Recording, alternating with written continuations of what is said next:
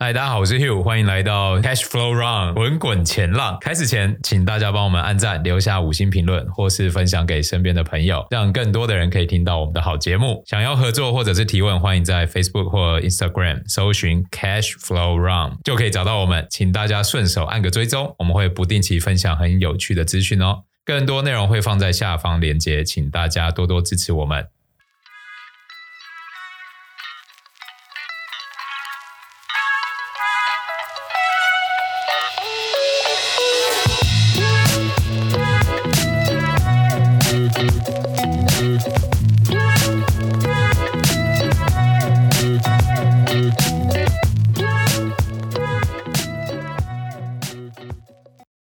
是 Hugh。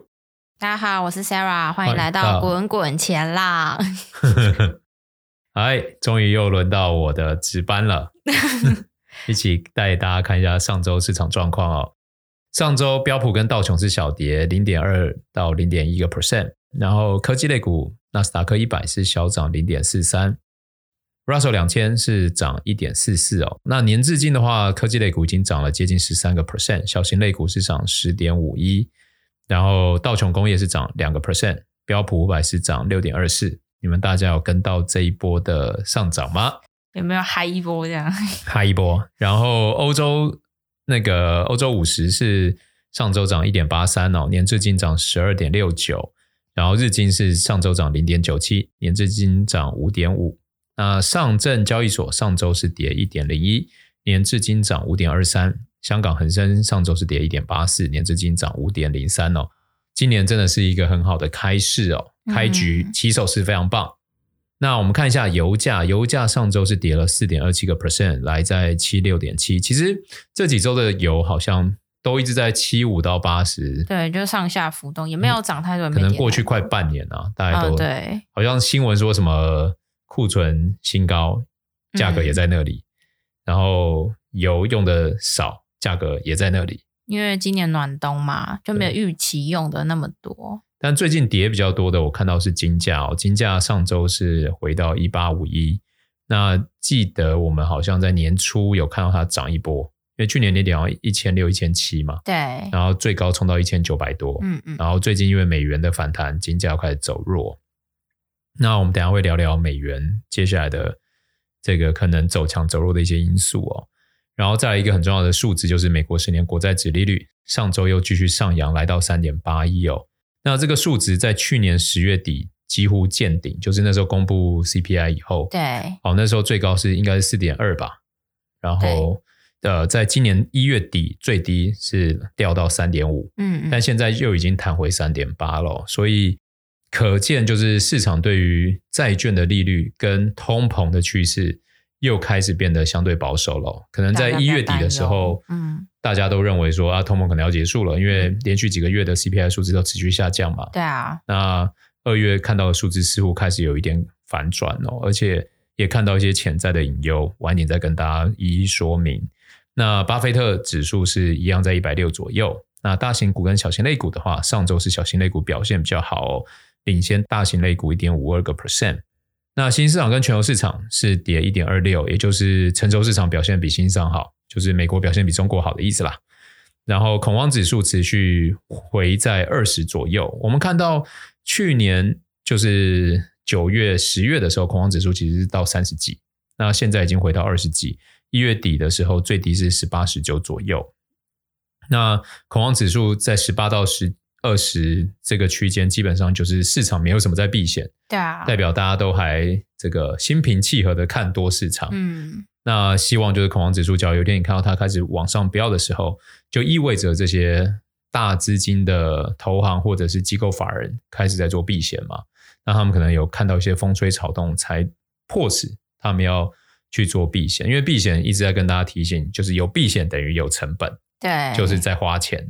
的意思，他必须用小钱去保护他的大钱哦，一定就是有担忧的东西发生。那目前看起来就是没什么担忧吧？好、嗯，然后油价跟金价比的话是跌比较多，是因为油上周修正比较多，那金价之前跌的比较多，所以油金比我们可能未来有一段时间就会先暂停不报这个比值，因为以前在看油金比都是在看通膨嘛。对啊，对，那现在看起来通膨必须从更细微的对项目去看。我这辈子从来没有这么了解 CPI、二手车、租金哦，这是活到老学到老。好，然后我们一起看一下这个产业哦。上周跌最多的产业是能源类股哦，最大的 ETF XLE 上周是跌了六点三四个 percent，年至今是跌三点四一，哦，看起来好像也还好。那我们看一下这个有跌的，上周有跌的产业有哪些？有能源，然后不动产是小跌超过一个 percent，然后原物料也是小跌超过一个 percent 哦，医疗保健是小跌大概零点四个 percent，也就是很显现的是。高风险的跟防御类股的表现都相对比较弱一点。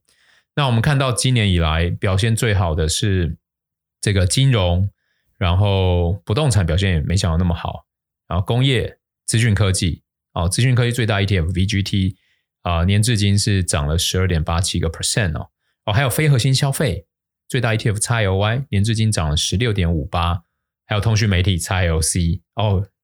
华鼠的关系，好，没有看到下面，不好意思啊。年至今，通讯媒体是涨了十五点三四哦，所以在去年第四季表现最差的几个产业，今年都有不错的斩获。对，那反而去年非常非常抗跌的，像核心消费啊、医疗保健啊、公用事业，年至今都是小跌的哦。那这个其实就是呃，假如我觉得做 ETF 的好处啦，就是比如说你今天看到景气的循环。哦，你认为现在是需要防御的？那去年可能比较重压在核心消费、医疗保健、公用事业，那你在去年的抗跌性就会很强。但比如说你到了去年第四季，认为说啊，通膨好像要反转，要开始下来，好、嗯、开始把防御的开始慢慢的转到跌很多的，比如说非核心啊、通讯媒体啊、资讯科技等等的。那今年以来，你的这个 portfolio 我觉得就会。就会相对稳，然后你也会有该有一些绩效斩获的时候，也会可以吃到一些获利嘛。好，那接下来我们就要进到这一周的一些市场观点嘛。对，好，市场观点就是就是通膨到底会不会回来？其实这个是一个我觉得算蛮沉重的问题哦。那我们就一起来看几个有可能会造成通膨数据再往上翻扬的。这个可能性，对，一个第一个来自于中国的经济活动超乎市场预期哦，那会变成通膨继续往下的一个阻力。我们看到这个中国的 中国的什么？中国的 PMI 哦，我们看到中国的服务业 PMI 指数啊，是已经回升到五十以上哦，这个是很快的翻扬哦，在去年年底最低的时候是四十二，现在已经回到五十四哦，这是。算是 V 型反转，这就是 V 型反转哦。那这个其实就会对后续的这个通膨降温造成一个很强的，就是阻力，也就是通膨的支撑啊。然后从中国看完以后，我们再看回美国啊，这就是我说为什么没有那么了解 CPI 过，就是这样。就是 我们看到服务业的，不包括能源服务的服务业指数啊，以及这个居住的租金啊。这两个指数持续在创新高，对，然后通膨是在下降，没有错。那通膨下降可能来自于能源价格的回落嘛，二手车市场回落。这个服务指数跟租金指数都持续上扬以外，我们看到美国的工资增速指数并没有办法很快的下降，也就是代表他们工资的增长速度还在还是正的，对对，还是会持续带动这个薪资成本嘛。嗯然后呢，之前让 CPI 下降最重要的两个要素，一个是能源，一个是二手车市场。我们刚刚有讲到，Hugh 看到过去半年油价已经都在七十五到八十，下不去了。嗯，那那个今天早上 Hugh 看到一个新闻，就是高盛这个死原物料多头又开始喊多能源 原物料，认为这个油价今年应该很快就又会回到一百块。那这个就指出说，哇，假如服务指数、租金指数都不下来，持续推升通膨，然后结果油价又上去，嗯，那又把通膨往上推升嘛。然后二手车市场，因为之前这个从高点滑落非常多下来，但现在看起来它的价格又开始慢慢的、慢慢的在往上哦。所以有来自于中国的支撑通膨，有来自美国本身的这个通膨压力，对通膨都会造成好像会再往后延哦。所以。这一点是我们认为很需要注意的哦。内忧外患不止，有点内忧外患。嗯、那我们可以看一下，就是利率潜在的调整方向。在一月底市场的利率点阵图其实是乐观的，他们认为在一月底的时候看到今年年底，他们认为应该利率是会减一码的。对，那当时的利率点阵图是认为会多三十五点，就一码多一点。那现在调整的前景已经变成两码多了。嗯，就是你看到一月底市场认为会减一码。然后现在变成正两码多，也就是来回就差三码多了，啊、就快一个 percent 了。那这件事情会造成什么呢？就是有可能资产需要重新定价。什么叫做资产重新定价呢？我们现在看起来好像，哎，市场到底是不是就回到多头？不知道，never know，全部都事后诸葛。嗯，但是我们可以知道的是说，因为去年第四季 CPI 的下滑，然后对于通膨预期下滑，所以对于殖利率的。期待下滑，下滑，嗯，那所以推升了这些股票的价格嘛。我们之前有聊过，就是资本定价。对，那你的基本利率其实是一个很重要的定价的，套在公式里面的那个数值，对，很重要的基准。对，那那个基准在去年第四季是下滑，嗯，所以今年年初以来，市场才可以反映这件事情。嗯，那目前从一月底以来，这个数值又开始往上攀哦，对，所以。目前我们从财务模型看到，现在美股的定价，它是隐含了未来一年利率波动是减一百一十七点。那我们刚刚有讲，在一月底的时候，市场的预期是减二十五，呃，减三十五点。但是现在我们看到市场预期已经变成增六十五点，呃，就一来一往，它其实差了就快降级低起码，嗯，对。所以，假如市场慢慢意识到这件事情，它在重新定价的时候。那个就会造成市场新一波的压力哦，这个是需要提醒大家。好，假如大家听到这边都觉得嗯有点不飒飒，因为你到底在公司 公司公下面挖沟，那没有关系，我们那个底下有一个留言区，然后我们会有那个索取，对，我们以后会附我们制作的内容资料，嗯，free free free。然后呢，我们看到刚刚这个几个我们担心的点嘛，就是第一个。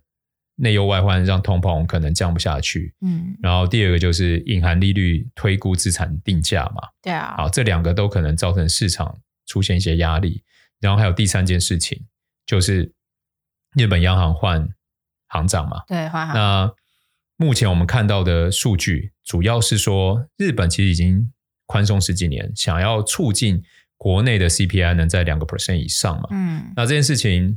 好像一直都没那么有成效，对啊。然后现在变成有输入性通膨，但是他们本身的薪资，然后家庭支出没有成长，对，都一样。对，所以可能会导致就是政策、利率政策或者是货币政策会不会转向？因为我们看到日本央行发了太多的钱，但是他们的薪资增速非常趋缓，甚至在过去两年是负的。然后看到家庭支出也只是持平。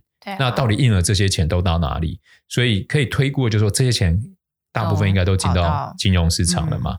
那进到金融市场，我们可以看到另外一个实证哦，就是日本这个渡边太太持有的海外债务，像美国，他们总共持有一百三十五兆日元，的。然后他们在第一季已经卖出了十五兆日元。然后那这件事情其实就造就什么？就是。日元过去这一季涨了很多，嗯，那假如未来日本央行的货币开始紧缩，可能这个现象会持续嘛？那这个现象持续会造就什么？第一个，渡边太太再卖掉他们手上持有的美债，然后再把美元换成日元，所以可能美债会有压力，然后以及日元会继续走强。那美债的压力，它就有机会推升市场的利率。那日本央行的紧缩，它会把最没有风险的这个定价利率调升，那其他国家跟它利差角要保持一样的话，那其他国家的基本利率可能也必须调升哦。这也是之前有一波利率往上跳的一个现象的反应啊。好，所以我们看到就是有内忧外患对通膨的支撑，然后我们也看到这个第二个是什么？利差。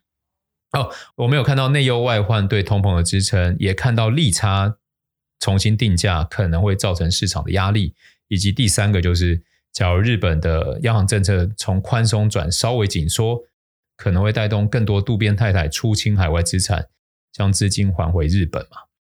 哦，所以这三个是我们看到现在面对市场可能不能过于乐观的一个这样的情绪，可能没有像就是年初这样年初这么这么乐观，对，嗯。然后我们一起看看，就是再来最后就是金融条件可能会转向紧缩，呃，大家请跟我们索取那个图啊，或者可以到我们的 Instagram 或者是 Facebook 去看我们的贴文或者是线动。好，就是 在过去这这个八九年，我们看到当金融条件指数变得紧缩的时候，市场通常都会出现比较显著的修正哦。那这也是去年一整年的样貌。那直到去年第四季，然后这个金融条条件开始往下滑，变宽松，市场就触底开始出现反弹哦。那目前看到一些数据是相对支持这个金融条件可能会转向紧缩，嗯，所以真的不宜太乐观。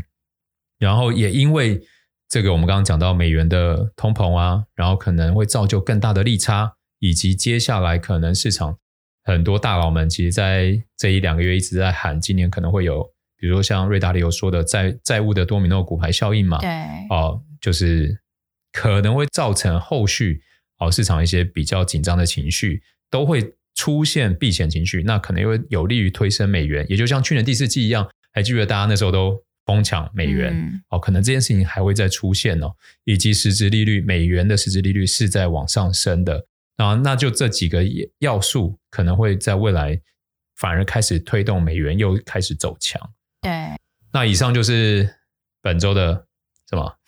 滚滚前浪。本周的滚滚前浪，老板要记得名称啊。不是，我是在想说，我们是不是有一个什么小单元？哦，我们叫市场报报。好。以上就是本周滚滚前浪的市场报报。对，好，希望大家就是，希望大家都可以做好自己的资产规划，对，赚大钱。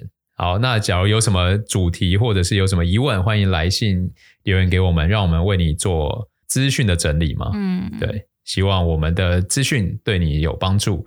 那假如喜欢我们的，Podcast 欢迎给我们按赞分享。Facebook 好像没有小叮小铃铛，没有，这 那是 YouTube。好，那 YouTube，不好意思，不好意思，我们我们还只能活在这个语音的世界里，还没有办法走到荧幕里面。希望有一天可以。好，好，那就我们上次有聊到那个 LV 跟那个 Hermes 嘛？对，给你猜 Hermes 今年发的奖金多少钱？